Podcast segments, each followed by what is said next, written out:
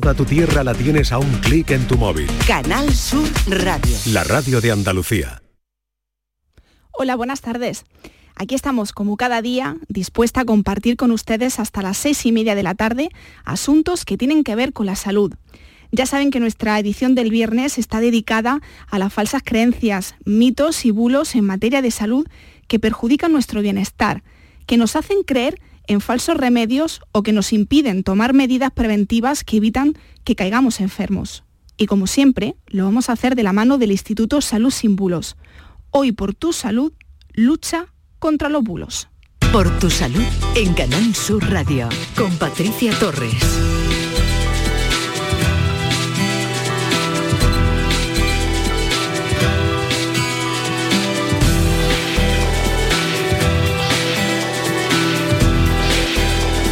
Se, calcula que hay al menos siete veces más información falsa que verdadera sobre salud en Internet y las redes sociales. Y esa tendencia no para de crecer. Y por eso queremos dedicar el programa de hoy a algunas de esas falsas creencias más arraigadas en cuestión de ahogamientos, un fenómeno desgraciadamente muy frecuente en esta época en playas, piscinas, lagos y ríos. Y lo hacemos, como siempre, con Carlos Mateos, coordinador del Instituto Salud Sin Bulos. Carlos, buenas tardes y bienvenido. Buenas tardes, Patricia. Yo creo, Carlos, que no hay nadie en la audiencia que no haya oído de sus padres o de su entorno cuando eran niños sobre el corte de digestión y de hecho muchos padres siguen repitiendo a sus hijos esa expresión para advertirles de que deben esperar eh, dos horas después de, de comer para bañarse. Pero tú vienes a decirnos, a contarnos que el corte de digestión no existe. ¿Qué es eso de que no existe, Carlos? ¿Hemos estado engañados durante generaciones desde nuestros abuelos hasta hoy? Pues sí, efectivamente, el corte de digestión no existe. Hay muchos estudios al respecto que nos dicen que no hay ninguna contraindicación para bañarse después de comer. Otra cosa, Patricia, es el shock termodiferencial. ¿Que esto qué consiste? Es sufrir un cambio brusco de temperatura que se puede producir pues al entrar al agua de manera, eh, pues lo dice la palabra, brusca, ya sea después de comer, de tomar el sol o haber realizado una actividad física intensa, pero no tiene nada que ver con la digestión. Y los síntomas, Carlos, son los que conocemos como propios del llamado corte de digestión, ¿no?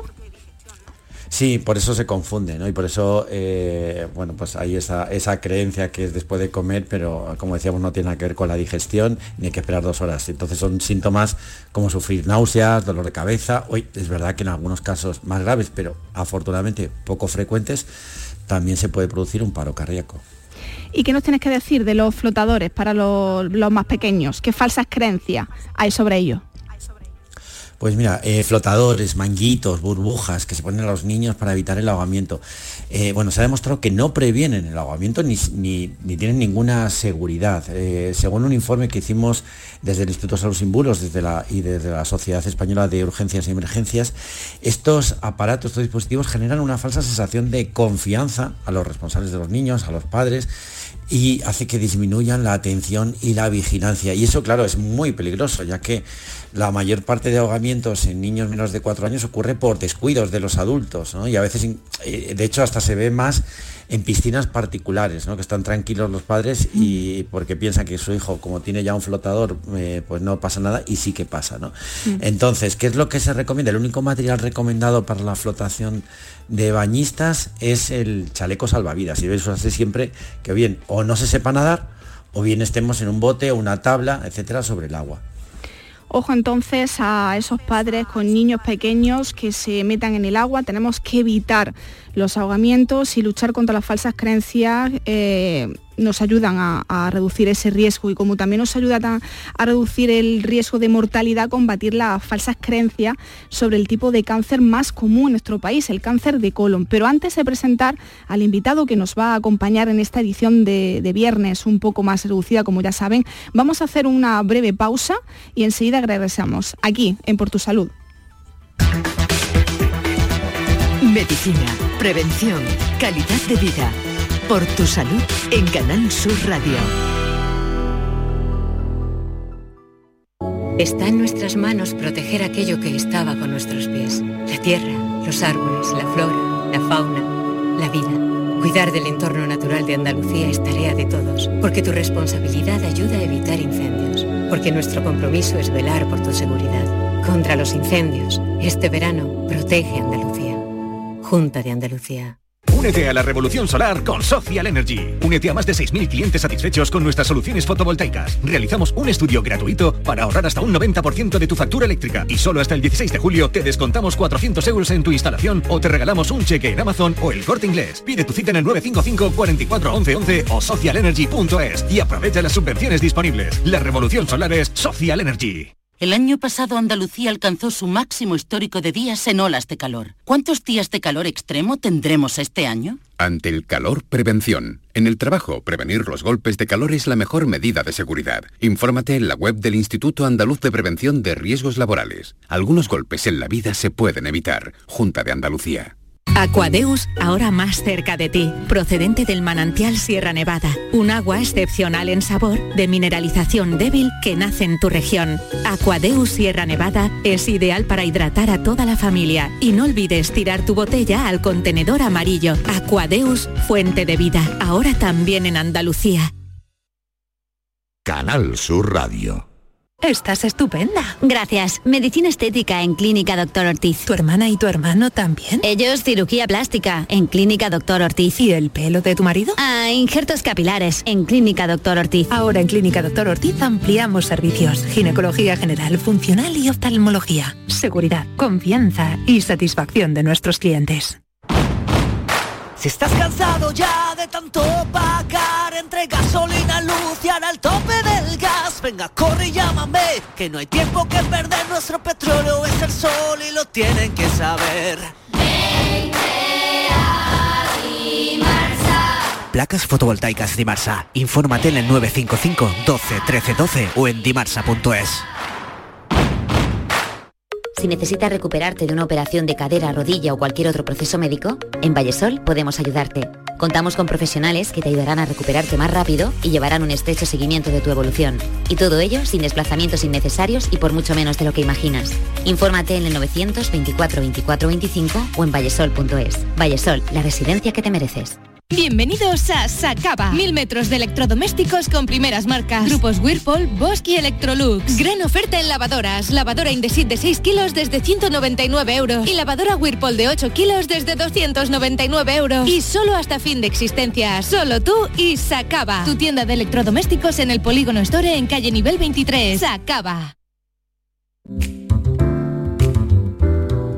Por tu salud en Canal Sur Radio con Patricia Torres.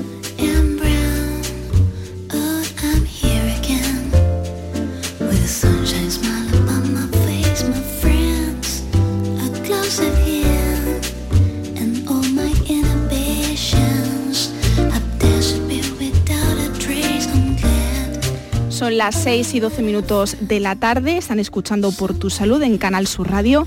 Como les adelantaba, tenemos con nosotros esta tarde a un gran experto en cáncer de colon, el doctor Álvaro García Granero, del Servicio de Cirugía del Aparato Digestivo del Hospital Son Espases de Palma de Mallorca, con el que vamos a desmontar algunos mitos sobre el cáncer de colon. Doctor García Granero, buenas tardes y bienvenido. Hola, buenas tardes, muchas gracias. Hay una creencia generalizada, doctor, de que el cáncer de colon se da solo en personas mayores, pero ustedes están viendo cada vez más casos en menores de 50 años. ¿A qué se debe? Pues eh, sí que es verdad que es mucho más frecuente en, en, pacientes por encima de 65 años, esa es la realidad.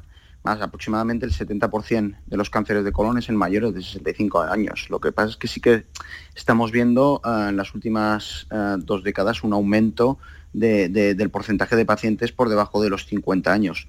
¿A qué se debe realmente? Eh, aún no lo conocemos. Parece que, puede estar más relacionado con, con hábitos de vida, más que con cambios biológicos, porque se, eh, se, suele pensar que cuando hay un cambio de incidencia de, de, de, frecuencias de cáncer en, entre generaciones es más debido por esto, para cambios ambientales más que biológicos. A eso cuando nos referimos a cambios ambientales, pues a lo mejor a factores de riesgo que ya se conocen de cáncer de colon que se han asentado más en poblaciones más jóvenes. Eh, doctor, pero eh, esa creencia generalizada entonces, no, no, no, sé si lo detectan ustedes, pero que se, oye mucho en la calle de que el cáncer de colon tiene un origen sobre todo eh, familiar. Eh, ¿No es así entonces? ¿Es, ¿Hay más importancia, tienen más importancia los hábitos de vida? Sí, sí, no, como yo decía, como decía, hemos, hemos, hemos observado que en pacientes estamos viendo más incidencia en pacientes jóvenes y sí que tiene, tiene más, más importancia factores ambientales y de, y de hábitos de vida. ¿eh? Hay en, torno a un 10, 15, 20% de los cánceres colorectales eh, de, inicio temprano en jóvenes es por factores hereditarios. Eso quiere decir que alrededor de un 80% viene más relacionado con hábitos de vida. ¿Qué le llamamos, le llamamos hábitos de vida? Pues eh, a una alimentación saludable, eh, o al contrario, una alimentación poco saludable es la que puede llevar a la aparición del cáncer colorectal. Decimos poco saludable pues con carnes procesadas, eh, grasas, pocas frutas y poca verdura. Eso está más relacionado, se ha visto relacionado con el cáncer colorectal, igual que, la obesidad e igual que la, falta de actividad física. Todo estos son factores de hábitos de vida que el paciente puede o podemos modificar para intentar disminuir el riesgo de cáncer colorectal temprano. La colonoscopia es eh, la prueba, doctor, por excelencia para detectar el cáncer de colon. Ustedes la recomiendan realizar de forma periódica a partir de los 50 años y si hay antecedentes familiares incluso antes. Sin embargo, hay una gran parte de la población que no se la hace por miedo al dolor, según algunas encuestas. ¿Es cierto que la colonoscopia duele o es una falsa creencia? A ver, eh, yo entiendo que, la gente eh, tenga respeto a un procedimiento diagnóstico invasivo como es como es la colonoscopia. Ah, empatizamos con ello. Lo que pasa es que eh, nosotros somos conscientes de la importancia que tiene realizar la colonoscopia ah, cuando está indicado para ah, detectar eh, tanto estadios precoces de, cáncer de colon como algunas lesiones precancerosas tipo pólipo. Eh, por eso insistimos tanto en la importancia. Y también hay que destacar que en manos de expertos colonoscopistas y en manos de, anestesistas que colaboran con la colonoscopia, pues es un procedimiento en muchas ocasiones eh, indoloro, casi, casi muy poco molesto, con un porcentaje de complicaciones muy bajo. Por eso cuando está indicada nosotros animamos a que se realice. Eh, doctor, el cáncer de colon también tiene una mala fama de ser un tumor difícil de, estirpar, ¿no? Pero eso eh, parece que ha cambiado, sobre todo con las nuevas técnicas de cirugía que permiten planificar la intervención con modelos en tres dimensiones. ¿Qué consisten estos modelos eh, en tres dimensiones para planificar la cirugía y qué diferencia tienen con la cirugía tradicional? A ver, eh, lo primero es que tenemos que diferenciar entre eh, cáncer de colon en un estadio precoz o un estadio más avanzado. Ah, por eso de aquí radica la importancia de realizar las pruebas de screening correspondientes para detectarlos en el estadio precoz. ¿Por qué, insisto?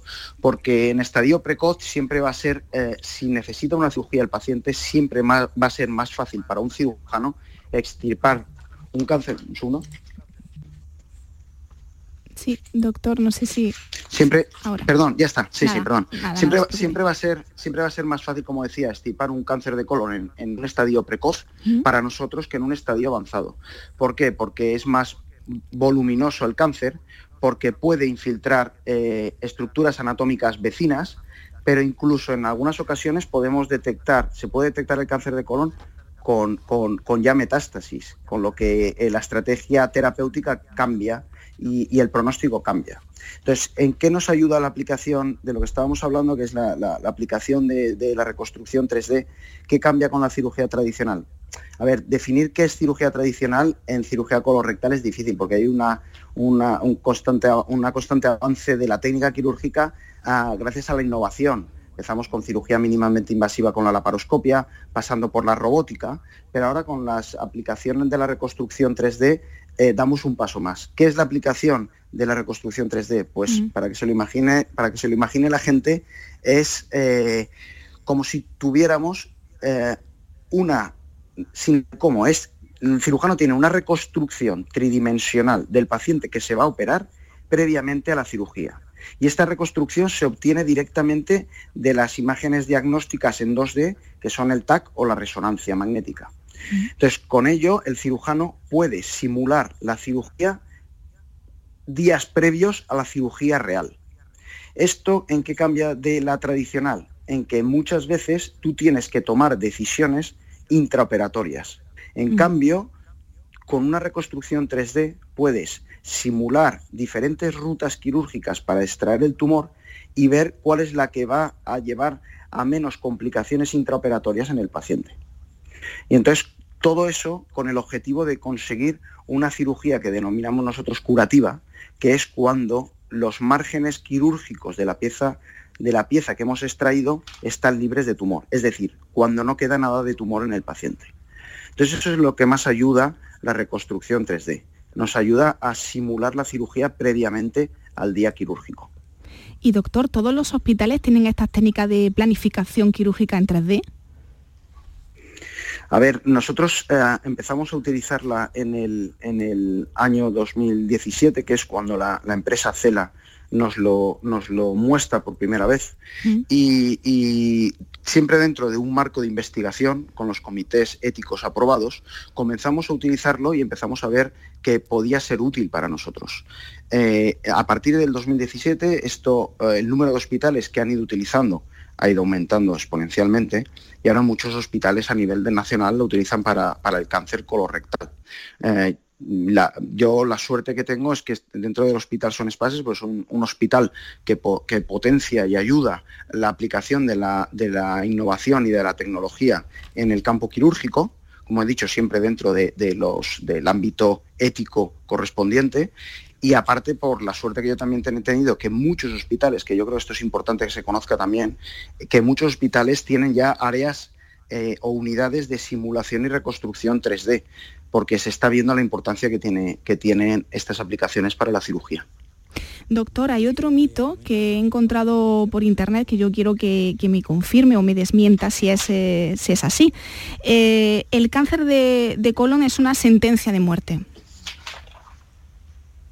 Mm, pues es un gran mito. Y por internet también, yo llamo a la gente, me gusta mucho que me hayas hecho esta pregunta y que me la hayas enfocado así, porque nosotros nos encontramos, nos encontramos eh, preguntas de, los pacientes claramente como tú lo acabas de, demostrar, que es eh, cosas que han leído en internet. Y por eso creo que la pregunta es creo que la pregunta es muy acertada.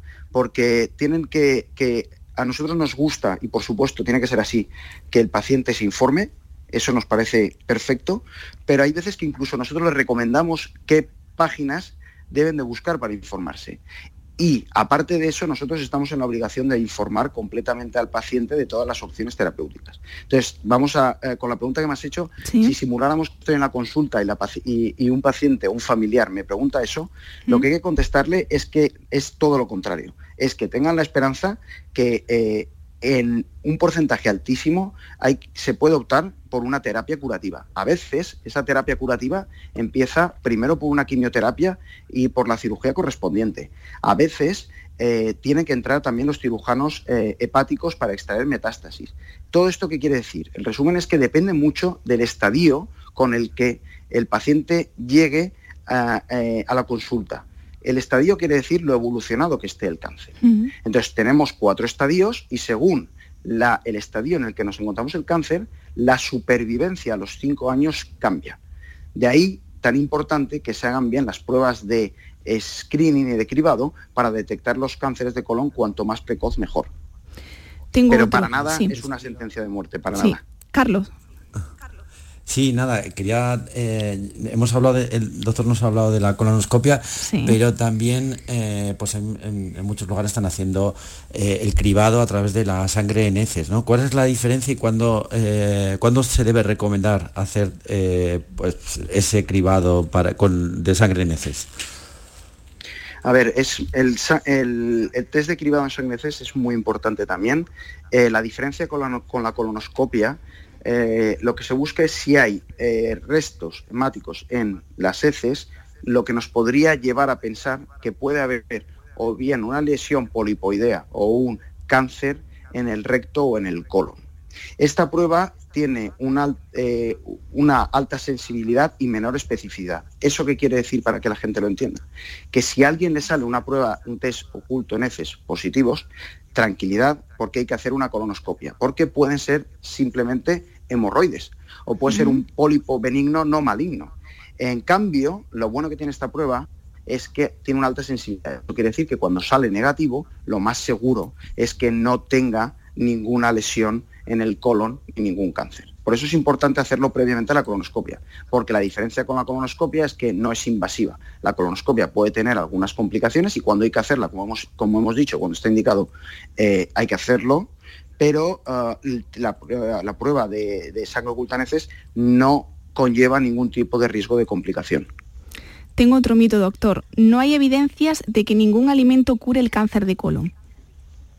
Sí, eh, eso es cierto. No se siguen haciendo. aquí hay que tener en cuenta cuando damos información que la palabra eh, que curar, que un alimento cure directamente un cáncer de colon, no, no, tenemos ningún alimento. El, tratamiento para el cáncer de colon es otro. Se basa en una estrategia correcta entre el equipo quirúrgico, el equipo digestivo y el equipo, eh, el equipo de oncología, que es muy importante.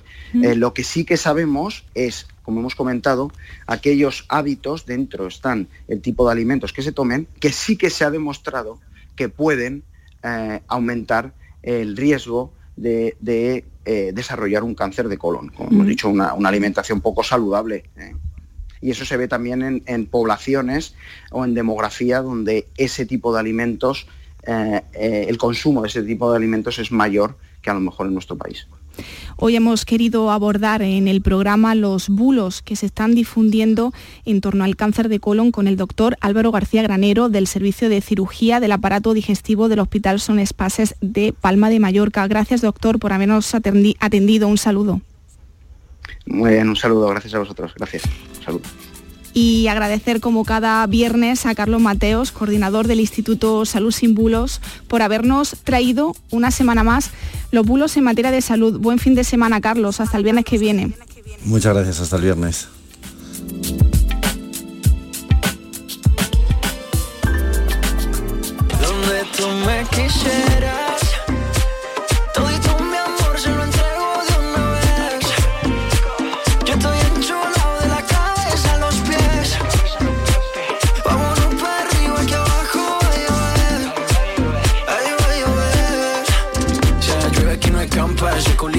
Una trampa. Yo te meto seca la garganta. Date un mezcalito de su mami que te encanta. Montate al trineo, baby, que llegó tu santa. Es tu cumpleaños, pero soplame la vela.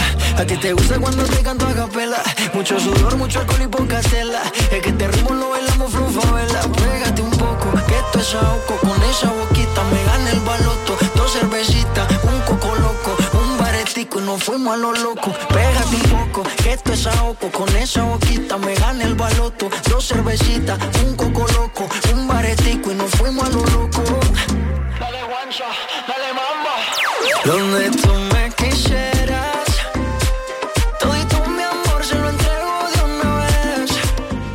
Aquí finaliza por tu salud, como siempre agradecer a Antonio Castellanos que ha estado en la realización y control de sonido y a Estíbaliz Martínez al frente de la producción de este programa. El próximo lunes vamos a hablar de salud bucodental, cómo afecta el verano a nuestra salud bucodental eh, y las principales consecuencias. Vamos a hablar de halitosis, de gingivitis y también, obviamente, de la hipersensibilidad.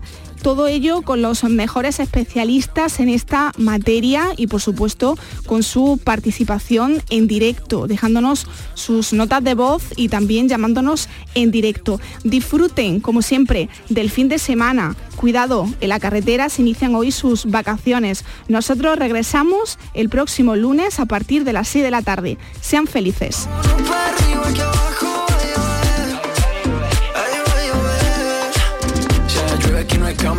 Colito metieron una trampa Yo te meto a secar la garganta. Date un mezcalito de su mami que te encanta. Montate al trineo, baby, que llegó tu santa. Es tu cumpleaños, pero soplame la vela. A ti te gusta cuando te canto a capela. Mucho sudor, mucho alcohol y poca tela. Es que te ritmo lo bailamos vela Pégate un poco, que esto es ahogo Con esa boquita me gana el baloto. Dos cervecitas, un coco loco. Y nos fuimos a lo loco. Pégate un poco, que esto es ahogo. Con esa boquita me gana el baloto. Dos cervecitas, un coco loco,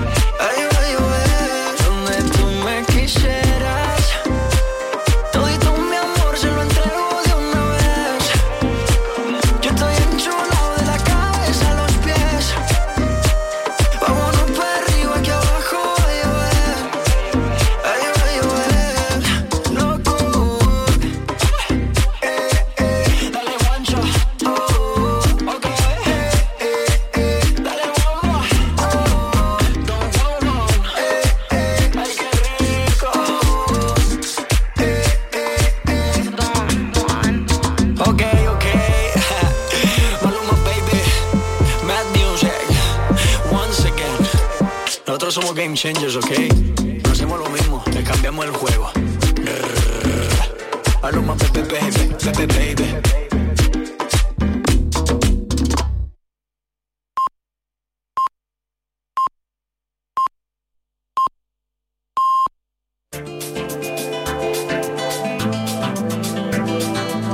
En Canal Sur Radio, Destino Andalucía, con Eduardo Ramos. ¿Qué tal? Muy buenas tardes. Cada semana se emite en Canal Sur Radio Destino Andalucía, un espacio dedicado al turismo en nuestra comunidad en el que pretendemos acercarles algunas de las posibilidades que nuestras ocho provincias nos ofrecen. A continuación les traemos algunas de las mejores propuestas que durante esta temporada hemos ido contándoles en estos micrófonos junto a opciones específicas para estos meses de verano, incluidas las referidas a conciertos y festivales de música que pueblan estos meses Andalucía. Les vamos a hablar específicamente del Enosur que se está celebrando estos días en Alcalá la Real. Conoceremos un servicio de nevera llena para cuando nos vamos de casa rural tener todo listo o una original y refrescante ruta por molinos fluviales en la provincia de Córdoba. Los próximos minutos les hablamos de turismo en Andalucía. Destino Andalucía. Un viaje semanal en Canal Sur Radio.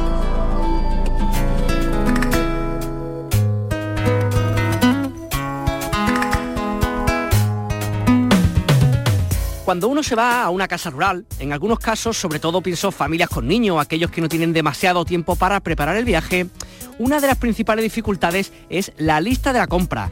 ¿Qué me llevo? ¿Dónde lo compro? ¿Cuándo? Etcétera. Hace poco tiempo, tres emprendedoras en Málaga crearon un portal que se llama Rural Chopper, que se encarga justamente de eso, atender el pedido que nosotros hacemos vía online para que cuando lleguemos a nuestra casa rural estén todas las compras hechas, la nevera llena y la despensa a punto. Y además colaboran con comercios locales para fomentar el producto de kilómetro cero.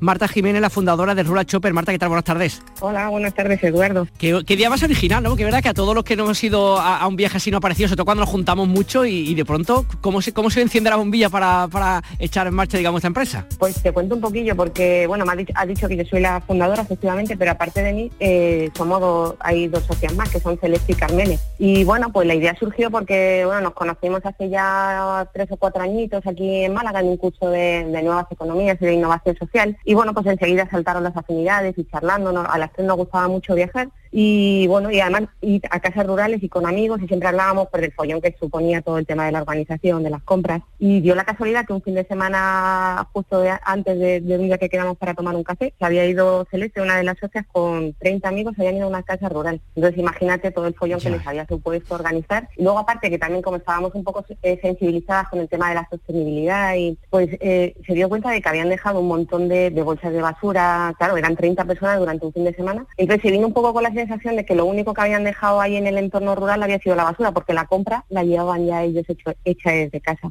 Y entonces ahí, hablando un poquito entre la necesidad de lo genial que sería que alguien hiciera la compra por ti y que además eh, fueran productos de la zona para intentar que el dinero se quedara en la zona y conocer incluso los productos que, ofrece la zona que visitas, pues fue encajando todo y surgió de ahí un poco la idea, más que nada, sobre todo por eso, de, una necesidad nuestra propia. Oye, ¿y cuándo, empezáis y cómo son los principios? ¿Cómo, cómo son las primeras, no sé, el primer pedido que recibís? Bueno, lo que pasa es que empezamos a darle forma a la idea y nos siguió todo el confinamiento.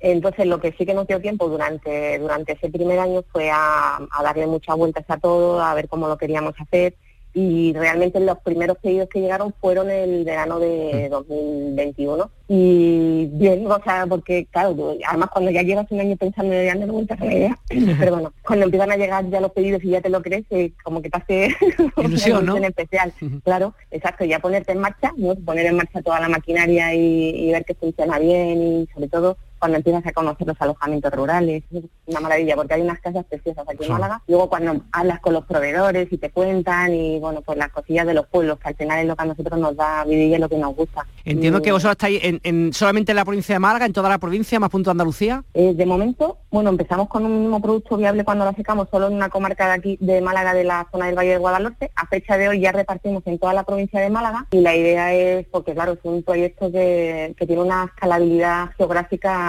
enorme. Entonces la, siguiente idea es intentar abrir más a toda Andalucía y al resto de España y bueno, realmente no tenemos límites porque además se abren aparte del sector rural, se abren también otro tipo de, sectores como puede ser traer ese tipo de compra para alojamientos en ciudad o algún segmento como el golf o, barcos, por ejemplo, ahora se lleva mucho lo de alquilar, irte con tus amigos a alquilar un barco, pues, pues si te encuentras también la compra allí preparada. Está mejor.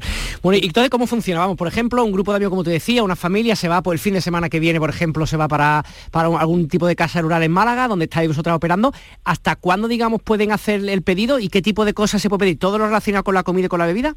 Nosotros tenemos, eh, dentro de la web hay una tienda online con los productos que ofrecemos pero, pero hay gente que, por ejemplo, ya tiene hecha la, lista de la compra y lo que hacen es que directamente nos mandan su lista. Y con esa lista nosotros les fabricamos un presupuesto, porque luego también hay algún producto que necesitan y que no están dentro de, la web y, lo que intentamos es adaptarnos, porque el, pedido es totalmente personalizado al cliente que lo, que lo solicita. Entonces, o bien nos hacen el pedido por la web, o lo que te decía, o enviándonos por WhatsApp la lista, nosotros les, hacemos el presupuesto, nos tienen que confirmar el pedido con un mínimo de 72 horas de antelación, porque nosotros tenemos que ir cuadrando con proveedores para que esté todo preparado.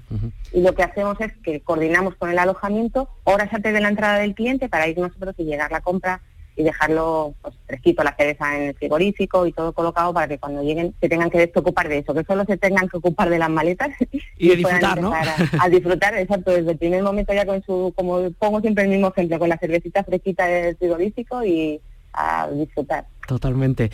Oye, y estoy pensando, claro, mm, si intentáis también el tema de kilómetro cero de productos de la zona, no es lo mismo a lo mejor irse, estoy pensando en un alojamiento que esté a lo mejor en un lugar pues, más fácil porque tenga más conexiones, no sé, estoy pensando en a lo mejor en Coín o en Ronda que tiene tal, a que sea un pueblo muy pequeñito que esté en la Sarquía o la Serranía de Ronda metido en un sitio más complicado, eso imagino también a vosotros a nivel de logística os dificulta un poco el trabajo, ¿no? Claro, es que hay pueblecillos pues, que no tienen ese tipo de servicios de compra, entonces lo que intentamos es comprarlo pues, en un supermercado, un pueblo de al lado, en algún comercio lo más próximo posible siempre a donde esté el alojamiento rural.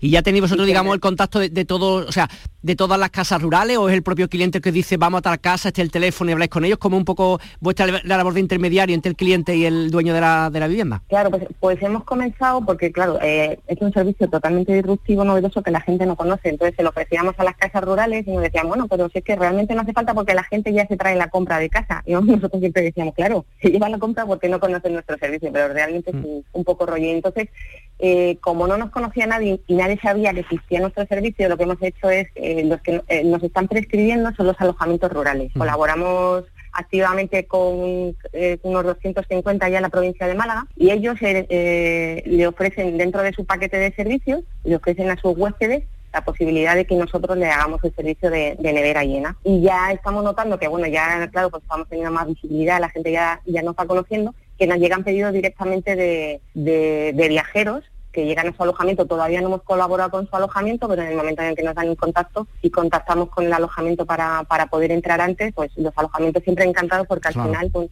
es un servicio que beneficia a su huésped y lo que quiere todo el mundo es que, estén a gusto ¿no? y, que, y que disfruten. Totalmente. Oye, y el perfil un poquito de, de los clientes que habéis tenido hasta ahora, ¿hay un tipo de perfil que se puede decir como un perfil medio, ¿no? El tipo de gente que os contrata. Pues casi casi la mayoría de, bueno, a ver, casi, te, puedo decir que en torno al 75% así de los clientes que nos contratan son extranjeros, porque aquí en Málaga hay, mucho turismo de fuera, nos chocó bastante pero claro, eh, si te paras a analizarlo un poquito, pues hay gente que viene en tren o que viene en avión, que no conocen la zona, no saben dónde comprar, tienen la barrera del idioma, entonces esa gente que si lo soluciones y si lo ves todo hecho, pues les viene fenomenal. Entonces cuando repiten y además es porque, bueno, pues eso, porque les ha gustado el servicio y están contentos y tal, la verdad es que, nos emociona. Pues nada, nos gusta, al final ya es un poquito como si fueran parte de la familia. Pues nada, para aquellos que nos escuchen de toda Andalucía, recuerden que este Rural Chopper está ahora mismo en Málaga, en 250 establecimientos rurales, pero seguro que crecerá en los próximos tiempos, esperemos estar aquí para poder contarlo. Marta Jiménez, cofundadora en este caso de Rural Chopper, gracias por estar con nosotros. Muchísima suerte. Muchas gracias, Eduardo. Un abrazo. Descubre tu tierra. Ven con Canal Sur Radio. Destino Andalucía.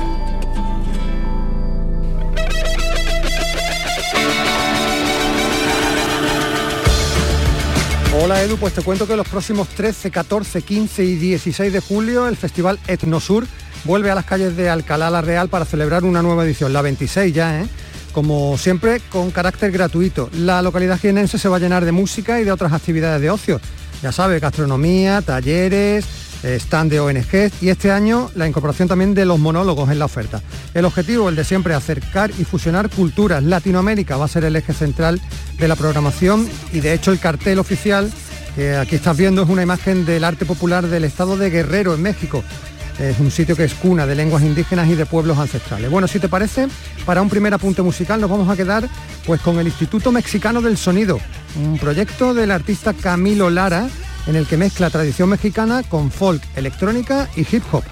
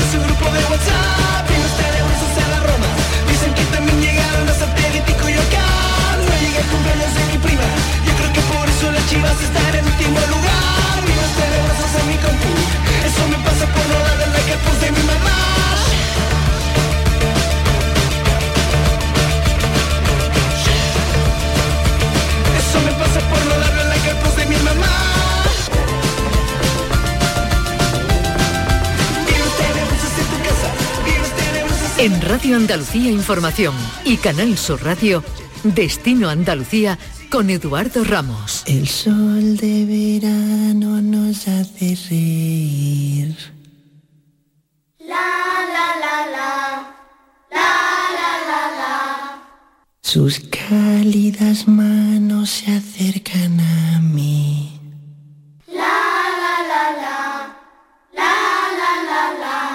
Los próximos 13, 14, 15 y 16 de julio se celebra el Festival El Nosur. Vuelve a las calles de Alcalá la Real para celebrar su nueva edición. Como siempre, esta localidad jienense se llenará de música y de muchas más actividades de ocio con el objetivo de acercar y fusionar culturas remotas con otras cercanas. En esta ocasión habrá mucha influencia latinoamericana, aunque artistas de cuatro continentes. Tenemos con nosotros, además aquí en los estudios de Canal Sur Radio en Málaga, a Rafael López, organizador del Nosur. Rafael, ¿qué tal? Muy buenas tardes. buenas tardes, ¿qué tal? Oye, cuéntanos este festival, que es un mítico dentro de los festivales de, Andalucía durante el verano. ¿Qué novedades tenemos para este 2023? A ver, ya son 26 ediciones las que llevamos. Como bien has comentado, es un festival que tiene diversas actividades, multidisciplinar, por así decirlo. Nos hemos centrado en Latinoamérica, sobre todo en México, y tenemos un eje central, pero solamente un eje, no una temática centrada con, México y con los cuatro continentes es cierto que, que tiene una, una visión global de las músicas del mundo, que es el objetivo que tiene siempre este festival. Podemos pasar desde artistas, de artistas nacionales, como puede ser Estrella Morente o Isondo Sound o Albert Plas, que están más consagrados dentro de lo que es el panorama nacional, pero siempre hay que traer propuestas novedosas desde fuera. A mí, por ejemplo, me, personalmente me llama mucho la atención un grupo que se llama Minio Crusaders, que es un grupo japonés, que mm, hace cumbia psicodélica. Japonesa, japonesa. Hay gente para claro, es que eso es algo bastante curioso. Kirby es una brass band. Yo personalmente las cosas que tienen mucho viento a mí me llama mucho la atención y una brass band es muy divertido cuando estés encima del escenario, pues son una formación de 15, 16 músicos, eso va a ser muy, muy, muy llamativo. Por ejemplo, por mencionar algunos que no mencionar, no me da tiempo de mencionar todos, estuvimos en Nigeria hace un mes, porque hay un programa de Casa África que se dedica a introducir la cultura africana dentro de lo que es España, cada año selecciona un país, este año fue Nigeria estuvimos en Lago. Y allí pues seleccionamos un par de grupos. Uno que se llama Ara Queen of Drums, que es está más centrado en la- una música más de raíz, más nigeriana, más étnica. De hecho, es la primera mujer que toca la tama, pues ese, ese instrumento siempre estaba asociado a lo que eran los hombres. Y por otro lado eh, está Ruth Mahogany eh, and the Art Music Band, que mm, es un estilo bastante más moderno. Allí el afrobeat es como el flamenco para nosotros, ya que estamos aquí en Canal Sur Radio, pues eh, todos entendemos lo que significa el flamenco para nuestra comunidad. Y allí pues mezcla, ese grupo concretamente mezcla desde reggae, afrobeat y... mm, sea, una tendencia un poco más rítmica. Que además estoy pensando, Rafael, que este tipo de, de festivales como el Nosur, que está hiper consagrado en Andalucía, también es como otra forma de música, digamos, hay mucha música, pero pasa muchas veces con los festivales. Tú lo sabrás que te dedicas a esto, que hay muchos festivales que prácticamente se van reproduciendo los mismos grupos, los mismos lugares, y esto es una cosa totalmente distinto con música de todo el mundo y con la música étnica, ¿no? Valga y su titular como, como gran exponente, ¿no? Gran propuesta musical, ¿no? Sí, de hecho las músicas del mundo fueron de los primeros festivales. Pirineo Sur fue, es un referente, la mar de música, Woma. Goma, ujú. Y en el sur, aquí en el sur, siempre fue una de las primeras propuestas que hay. De hecho, ahora hay un boom de festivales, por así decirlo. Y en Nosur está consagrado como una referencia, además de carácter gratuito, apenas quedan festivales.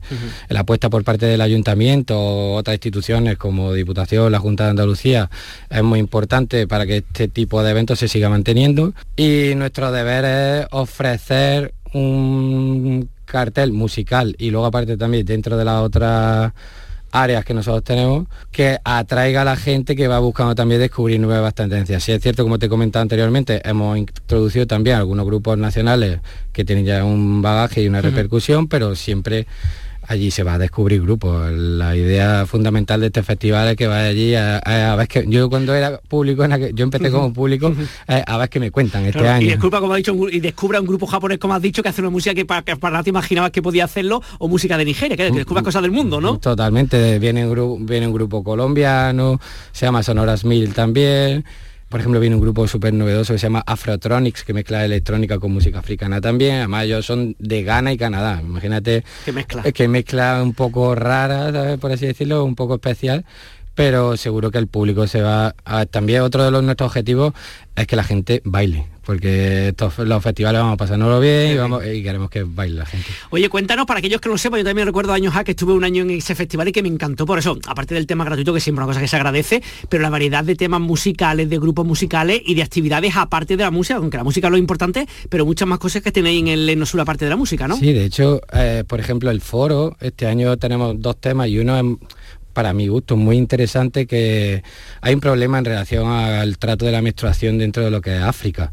Hay un, proyecto que se llama La Copa Rosa, de la Fundación Ramón Grosso, que se dedica a introducir medidas sanitarias como puede ser la copa menstrual para que las mujeres de esos países puedan tener es que ahí hay un tema tabú totalmente en relación a lo que es la menstruación. De hecho hay muchas chicas que cuando están en la escuela tienen que dejar de ir durante esos días simplemente porque tienen la menstruación entonces que una institución de un país de fuera pueda intentar ir metiendo eh, unas soluciones, por así decirlo, para que ellas se sientan cómodas, a nosotros creemos que es un- son temas que hay que darle visibilidad. La, la inmigración desde Sudamérica también a, a Norteamérica, esa controversia que hay en si es real o no es real, el sueño americano o no, es otro tema que tratamos. El circo, pues traemos un grupo que viene en gira de, de Etiopía. Eh, luego hay otra formación que por, primera vez hacemos un trapecio completo dentro de lo que es el, el festival, va a ser muy, muy atractivo. Hay un presentador que se llama Wilbur que, que seguro que, seguro que la gente se va a partir de risa porque es muy gracioso.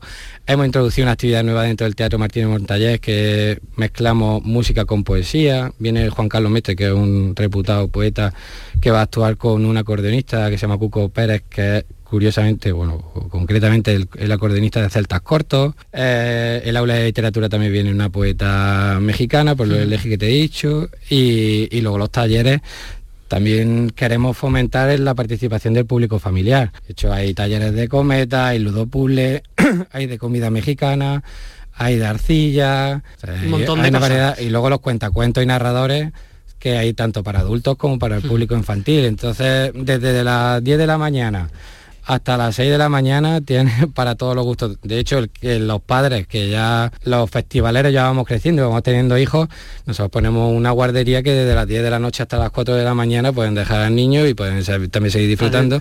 Hombre, con moderación, porque luego tienes hay que, recogerlo, hay que, hay que recoger y por la noche. Totalmente, pero bueno, ahí está. Ahí le damos una posible solución también para que puedan disfrutar en pareja y, y los niños que estén bien cuidados. Pues nada, para todos aquellos oyentes que nos están escuchando, recuerden que entre el 13 y el 16 de julio se celebra la edición número 26 del Enosur, uno de los festivales más señores de nuestra tierra y sin duda con músicas muy distintas que nos pueden llevar, como hemos dicho, a cuatro continentes de todo el mundo. Rafael López, organizador del Enosur, muchas gracias por estar con nosotros. Muchas gracias.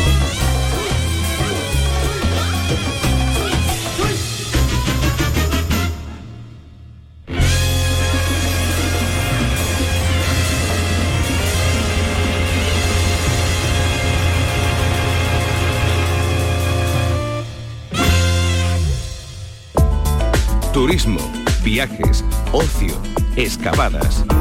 Destino Andalucía. En la calle ya no sol. Es abril solo en tu voz.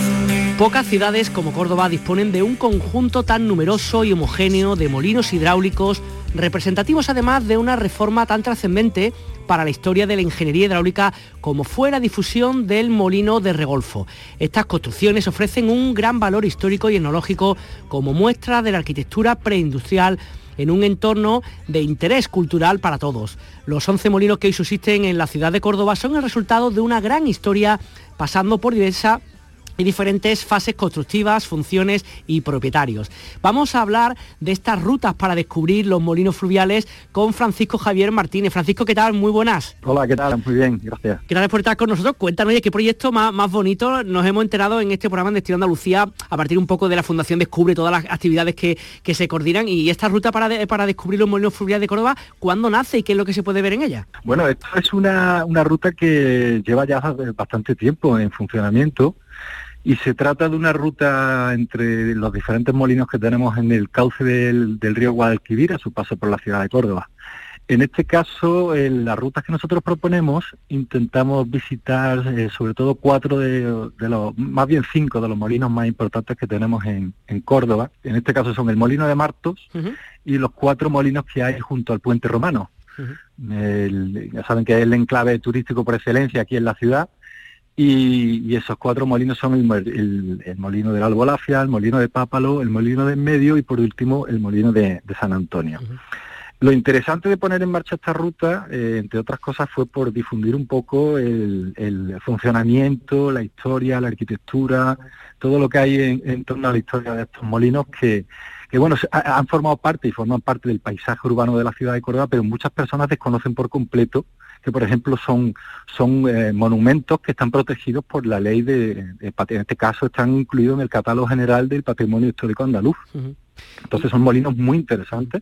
Oye, estos molinos, ¿cómo, se encuentran? ¿en qué estado se encuentran? ¿Están todos más o menos igual de cuidado, de conservado? ¿Cómo es un poco el estado de los mismos? Bueno, mira, de estos, de estos 11 molinos es que hay varios molinos que son de propiedad municipal, otros son de propiedad privada pero la, la, mayoría de ellos sí que son de, propiedad municipal y recuperados para, para verlos, o por lo menos para ser visitados por el público hay realmente tres, ¿no? En este caso son el Molino de Martos, el Molino de San Antonio y el Molino de Nuestra Señora de la Alegría, que se encuentra aquí en el, Jardín Botánico de Córdoba. Que de dónde está volando, que no te hemos presentado antes, que está en el Jardín Botánico, disculpa eh, la falta de tanto sentido. Eh, sí, no te preocupes. Y, ese, eh, digamos, esta ruta que, que, hacéis, también imagino que es una forma como de reivindicar también el río, ¿no? El agua, en una época como esta, donde miramos tanto al cielo por la falta de precipitaciones, una forma de recordar lo importante del río, del agua y de todo lo que hay alrededor, ¿no? Sí, sí, perfecto. Yo creo que lo ha definido muy bien. Se trata de, bueno, aparte de lo que es conocer y admirar estos edificios, ¿no? Para, evidentemente, comprender cómo funcionan o cómo funcionaron en su día y que son muy interesantes desde el punto de vista de una actividad preindustrial, como la ciudad, etcétera. Se trata de poner, por supuesto, como tú dices, en valor la cultura del agua. Entre otros objetivos tenemos como reconocer el río como un generador de espacios saludables, culturales, ambientales, y bueno, y al fin y al cabo reivindicar el, el, río como un espacio público y de aprendizaje, que es lo más interesante, ¿no? Entonces, bueno, de hecho incorporamos ¿eh? al paisaje urbano eh, estos elementos que son estos molinos tan interesantes y tan importantes en la historia de la ciudad de Córdoba, ¿no? Eh, Francisco, y, hay como una ruta como tal, digamos, aquellas personas que estén interesadas, que nos estén escuchando, estén interesadas, se puede visitar por separado, hay como una ruta que engloba varias, como un poco de cara al usuario la posibilidad de visitar estos, estos molinos. Claro, cuando se, cuando se partió la idea o nació la idea de intentar generar unos itinerarios, ¿no? sugerir unos itinerarios para conectar a estos molinos, la, eh, la, idea principal o la primera fue intentar conectar los molinos que se encuentran más cerca de lo que es el, entorno del casco histórico, es decir, donde se mueve mayor cantidad de turismo en Córdoba. Entonces, mediante esta ruta, que es una ruta que conecta, como digo, a pie, se visita el molino de Martos, se hace una visita integral de todo el molino, toda la sala de molienda, se ven los restos arqueológicos, etcétera, y luego se sale del molino y andando por toda la zona de la ribera nos acercamos hasta los molinos que hay en el río, perdón, en, el puente romano. Entonces, es verdad que muchos de ellos todavía no son visitables, no están, no están del todo eh, eh, eh, preparados para que se puedan entrar en ellos porque todavía no están adecuados, pero sí que se pueden ver desde el exterior, se le se explica al visitante, al grupo, porque esto se suele hacer una visita en grupo, un grupo de 25 personas aproximadamente, se explican estos molinos y luego se termina entrando en el molino de San Antonio, que sí que es un molino que se encuentra junto a la Calahorra, aquí en Córdoba, y se puede visitar el interior. Es decir, que recuperados realmente hay dos, tres molinos, pero la intención del Ayuntamiento de Córdoba es la de intentar recuperar el máximo número posible de ellos para que se puedan ofertar y, que sea una, visita en público. Eh, Francisco, de estos 11 molinos, de los tres que estás comentando que son más o menos visitables, ¿desde cuándo tenéis constancia que han sido utilizados y hasta cuándo? ¿Cuál ha sido, digamos, su periodo de uso a lo largo de la historia? Bueno, es que esto, uf, nos tenemos que remontar muy, muy, muy atrás, claro, tener en cuenta que nosotros, como en casi todos los lugares de España, pero sobre todo en Andalucía, los molinos de, las grandes ciudades, sobre todo de cursos de río tan importantes como del Guadalquivir, datan de época árabe. Eso, o sea, la datación histórica está ahí, eso, hay datos y documentos que nos hablan de época árabe. Posiblemente estos molinos fuesen incluso de épocas anteriores, época pues, visigoda, incluso de época romana. Y como funcionando como tal, pues mira, tenemos constancia, como digo, desde esa época en la que yo te comentaba que hay pues documentos históricos que, que nos hablan de eso, pues prácticamente hasta mediados de los años 50, aquí en Córdoba, muchos de estos molinos estuvieron en funcionamiento. Y, y, lo, y sobre todo lo que hacían era eh, moler, moler cereal, en este caso, eran sobre todo trigo, centeno, algún tipo de cereal panificable, evidentemente, para alimentar, ¿no? Que además estoy pensando, claro, que este tipo de visita puede ser, estoy pensando desde la típica visita divulgativa a chavales, por ejemplo, de primaria, se me ocurre, hasta una pareja que está de visita que quiere conocer algo distinto de Córdoba, o a cualquiera que esté interesado en la historia. O sea, que es un, como muy visitable para todo el mundo, ¿no? Exactamente, ten en cuenta que es un compendio de, muchas cosas, porque nosotros hablamos de historia, de arqueología, hablamos de medio ambiente, hablamos de fauna, de vegetación.